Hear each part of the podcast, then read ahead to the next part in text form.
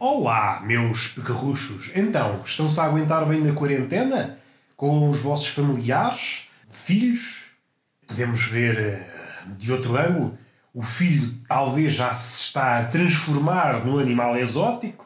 O pai está a pensar: mas o quê? Mas o que é que eu fiz à minha vida para adotar um felino? Um leopardo? Não consigo domar estes bichos que sobem pelas paredes com atum atum na boca, como os leopardos sobem às árvores com as gazelas. Eu... Os catrais sobem às paredes com um papo seco na boca. É igual, a imagem é igual. E estou em crer que na floresta o leopardo faz isso sem que interfira na vida dos outros, excetuando a vida da gazela, que foi à vida. Alguém tem que sofrer sempre. Agora, no contexto familiar, a coisa é mais perigosa, porque o pai está a vistoriar os comportamentos dos selvagens, dos catrais, e penso, não posso fazer nada, não posso fazer nada e a coisa vai se agudizar. Porque, ao contrário do que acontece no mundo animal, o catraio, o garoto e a garota não ficam tranquilos após o pitel. Já vai o tempo em que, após o pitel, a criança dormia. Não, as crianças são muito hiperativas.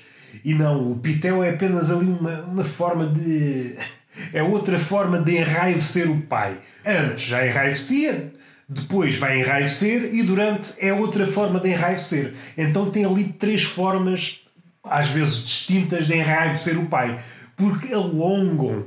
Conhecem aquelas crianças que, para comer um papo seco, têm que tirar 15 dias. Dizem ao pai: pai, agora preciso de 15 dias para digerir este papo seco. Vou tirar migalha a migalha e depois volto a reconstruir. Porque o meu sonho é ser restauradora de papos secos. É, mais à frente, quem sabe, se eu me tornar boa. Aqui estou a imaginar uma menina, não sei porquê, mas vá, uma restauradora de papos secos. Mais para a frente, quando for mais, mais adulta, vou ser restauradora de um museu de quadros, de peças de arte e o caralho, diz a garota. E o pai, sim senhor, sim senhor, mas estás-me a escavacar o juízo. Uma criança, em matéria de enraivecer os pais, os pais perdem as tribeiras, ficam malucos, não precisa de muito. Uma criança é uma espécie de MacGyver que arranja em qualquer coisinha uma forma de enlouquecer o pai. Basta um papo seco. Uma criança e um papo seco, pronto, arranja ali mil formas de enlouquecer o pai. Não precisa de grandes estratagemas, não precisa mandar vir bombas de fora. Nós, no mundo adulto, precisamos de várias coisas e coisas assim com algum custo para nos ensandecer. Agora, quando há aí um contraste quando há esta relação entre pessoa adulta e catraio, a coisa é fácil. Nós descandamos e percebemos não somos nada. Não somos nada. Pensávamos que éramos lúcidos, eh, pensávamos que éramos capazes de ter um diálogo saudável e não, a coisa descamba rapidamente eh, na nossa ideia. Eu estou a falar sem saber, porque eu não sou, não sou tratador de catrais. Imaginando que, eh, que a casa, em tempos de quarentena para famílias o pai e a mãe são uma espécie de tratadores e os filhos são bichos no jardim zoológico. Só que são bichos que, ao contrário daqueles que há no jardim zoológico, não estão habituados à presença humana. E então enraivecem-se. Mas é uma raiva que eh, não tem, como é que eu ia dizer, um padrão. O tratador não percebe. São animais imprevisíveis. Até poderíamos dizer, eh, ao contrário daquela. Fazemos a distinção entre animais domésticos e animais selvagens mas por vezes esquecemos num, do animal específico, por exemplo, o gato. O gato.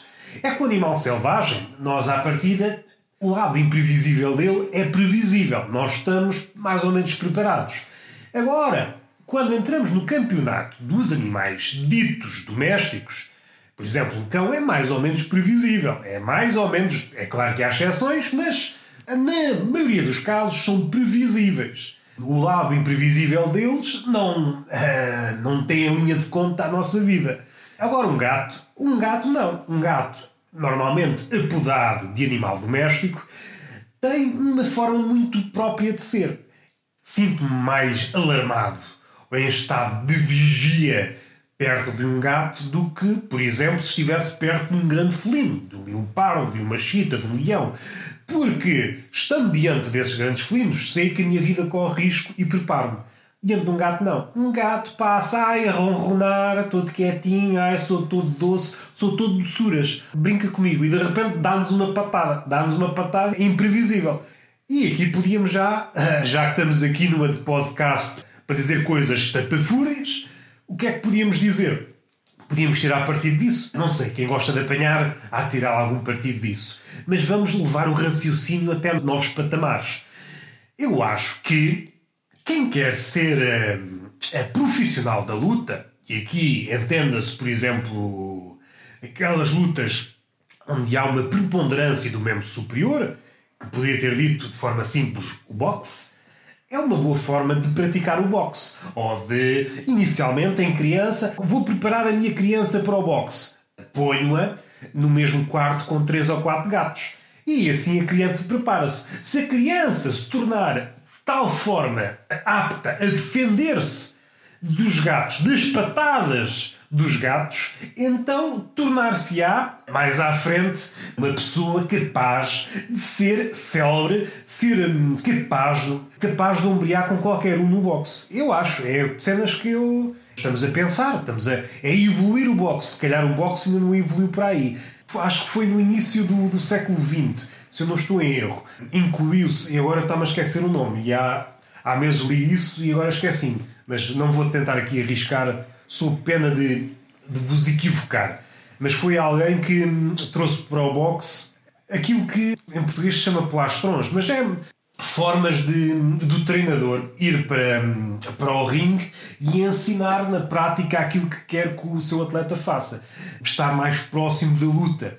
E eu acho que estamos prontos para dar um novo passo é introduzir gatos no treino dos atletas ou dos proto-atletas, dos atletas em flor. Isto sou eu, para dar alguma função aos gatos.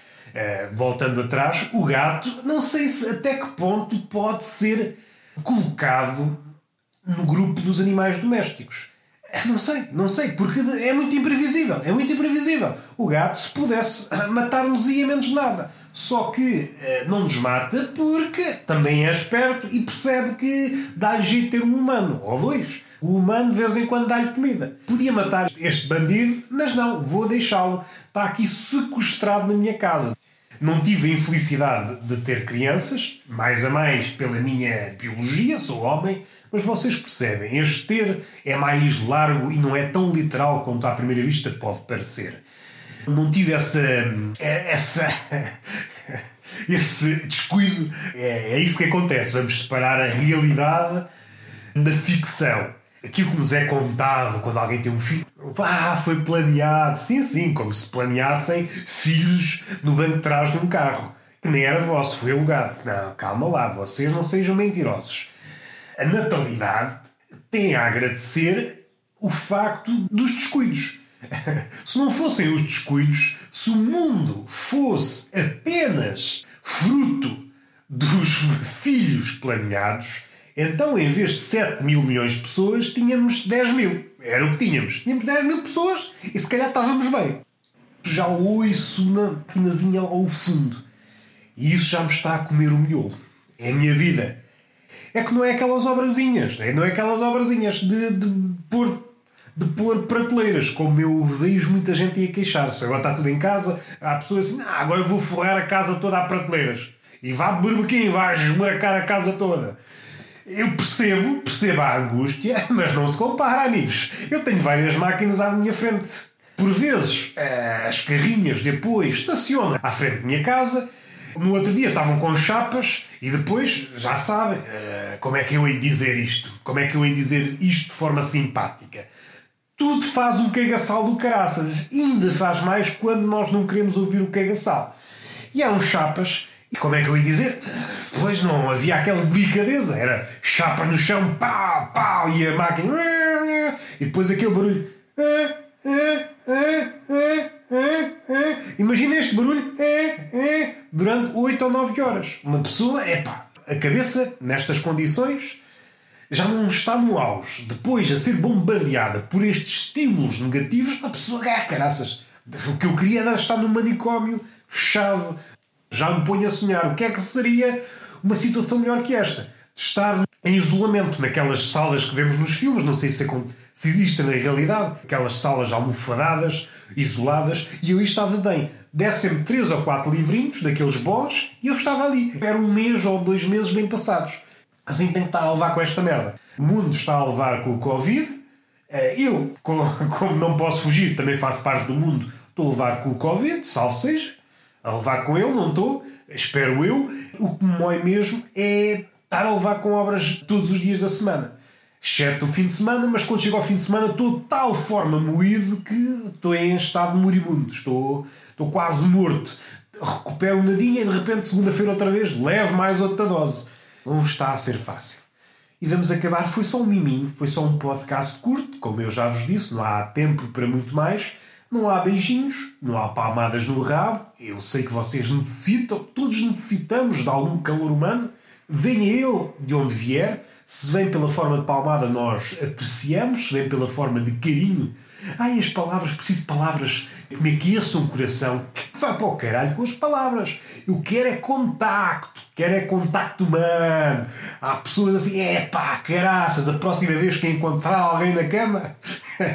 que é uma forma engraçada de pôr as coisas. A próxima vez que eu encontrar alguém na cama, como se, se nós dessemos voltas na cama, talvez seja por isso até que nós damos as voltas na cama. Ah, hoje gostei de dormir, dei voltas na cama e não encontrei ninguém. Mas houve um dia, não estou aqui a enganar ninguém, que dei voltas na cama e encontrei duas pessoas, duas delas mortas. Eh, o que resulta num total de 100% de pessoas mortas. Mas pronto, houve ali, antes de verificar que estavam mortas, houve ali uma espécie de esperança que murchou. Uma esperança murcha não é boa para ninguém. Não queremos esperança murcha, queremos uma esperança que viceje, ali com todo o vigor, com o verdor ali, visível, ali toda madura, pronta para uma nova estação. Estamos a chegar à primavera e nós nem vemos as flores florir. E isto uh, é uma leitura poética que nos entristece e é uma leitura uh, literal, uh, literal até ver, até ver porque nós não sabemos, nós estamos fechados em casa, não sabemos como é que o mundo está a acontecer. Sabemos lá se as andorinhas vieram, não sabemos. Não sei se elas vieram de Marrocos. Se calhar pensou, oh, pá, isto está mal aqui na Europa, vamos ficar. Este ano ficamos cá. Se eu fosse andorinha também ficava em Marrocos, não vinha cá para Portugal fazer nada. Até à próxima!